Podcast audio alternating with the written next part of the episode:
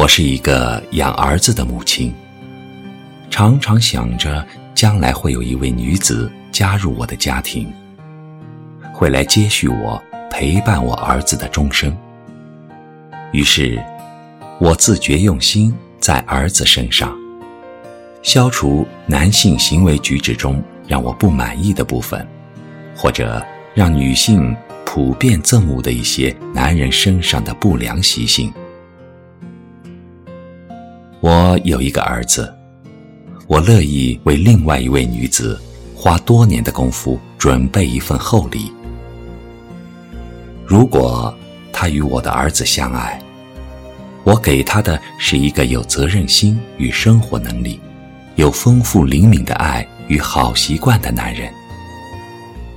他要尽可能接近这位女子的理想，能够与她灵敏呼应、深切契合。我这样的一厢情愿，不仅是为了一位女子，也是为了我的儿子获得幸福的可能。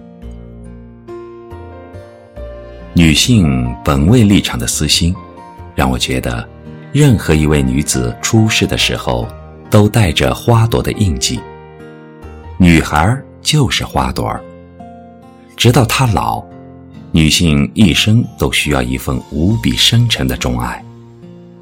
这与她的优秀、独立毫不冲突，恰恰是更加匹配的需要。因为每一个女子都需要充分享受来自伴侣对她的深切理解和爱慕疼惜。无论今天的女性显得多么自主、多么独立，我依然相信。女性能够获得深刻的幸福，还是有赖于她和男性建立的亲密关系如何，有赖于她对男性的真切了解和所持的一般看法如何。当一位母亲在产床上艰辛疲惫地完成她的分娩，她第一被告知的是孩子的性别，这是一个固定仪式。其昭示的正是性别差异的种种内涵。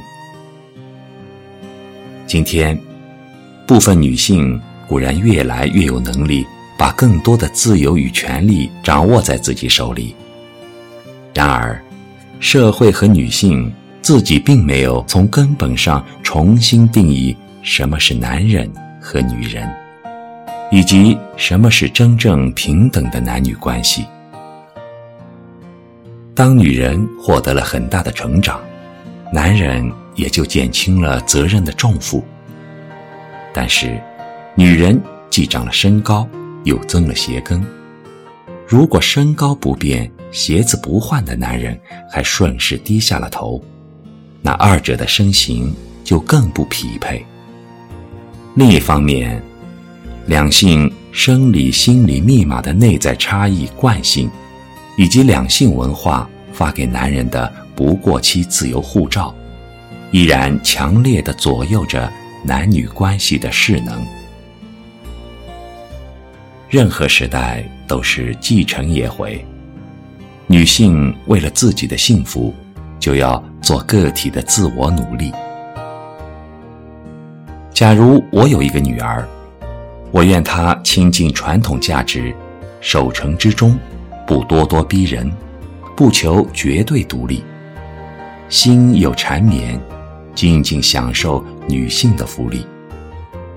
我愿她既能独立自主，又能重视自己的品行、才情、能力和外表举止。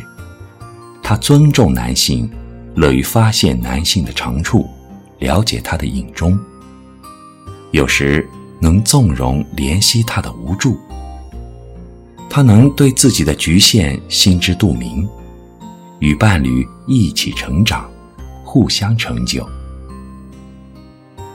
他有大地的品质，懂得天空令他美满。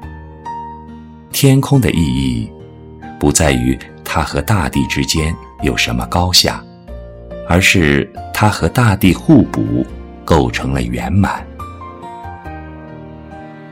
女性。越具有才华和优异卓然的品质，就越需要相应的女儿气息和母性味道来与之匹配，来中和她身上锐利的光芒，留住她自己的福气。